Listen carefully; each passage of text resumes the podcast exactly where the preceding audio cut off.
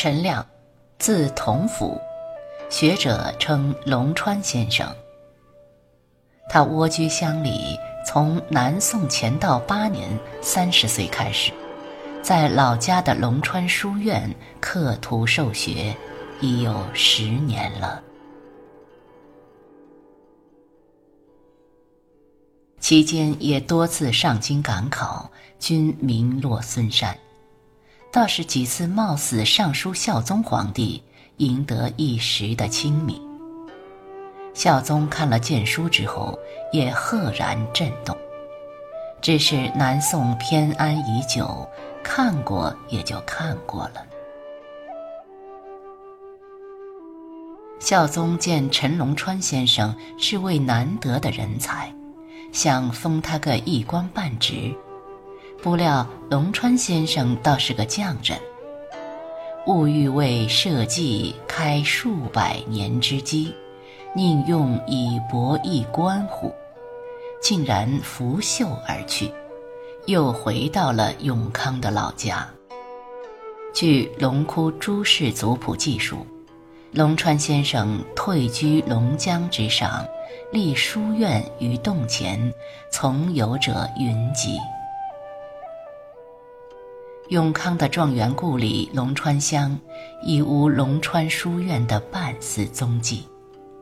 这座影响过永康一役的书院，就这样，在岁月的流逝中消失了。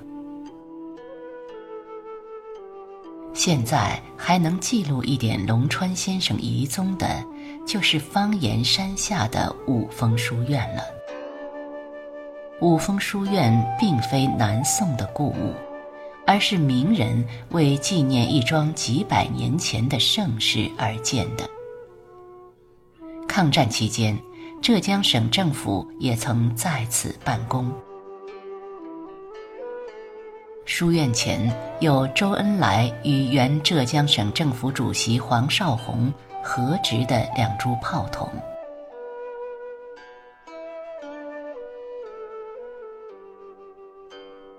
南宋淳熙十年的秋天，龙川先生已届不惑之年。蜗居乡间十年后，他邀来了朱熹和吕祖谦，和他一同在五峰的石室中讲学。他们是南宋当时最负盛名的三位儒学大师。朱熹时任浙东监司，永康为其管辖之地；吕祖谦也在灵异武艺的明昭寺替父母守墓，而龙川先生闲居在家，刚好一起论辩讲学。三位大儒长衣飘飘。出现在五峰之前，竟引来一人的围观。在持续几十天的讲学论辩中，许多外地学子甚至露宿山间，盛况衣食无二。在后来的年月中，三人还经常到此读书讲学。永康一役的文化有一半。和这个隐秘的时事有关。南宋庆元四年，朱熹还在此完成了一部重要的著作《大学章句集注》，洞中的讲台后壁有“兜率台”三字，据说就是朱熹的手迹。和南宋三位大儒有关的，还有五峰的几泓瀑布。其中，顾后峰中部的一泻春秋最为有名。瀑布随风而下，溅在岩石上，飞起朵朵水花。据说龙川先生、朱熹和吕祖谦在此著书讲学时，墨水干了，就拿着砚台在此接水磨墨。五峰书院志更说。南宋年间，龙川先生在此授徒讲学，日梦精兵攻陷汴京，醒来秉笔直书。时下天下大旱，磨墨的水用完了，龙川先生仰天长叹：“忽见崖畔水滴从天而降，以静其志，故名天墨水。此说已有些后人演绎的味道了。朱熹这一次来时，龙川先生已经过世五年了。龙川先生几乎一世潦倒，民间传说他生于龙窟寺，从小家贫，两入牢狱。一次是酒后和乡人演戏，侧妃拜相，被人一纸巫书告到了官府，入了大狱，靠着辛弃疾的奔走，才幸免于难。想不到五十一岁时客居临安。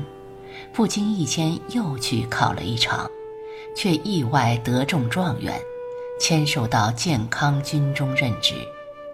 这是龙川先生以为可据以创百年基业的地方。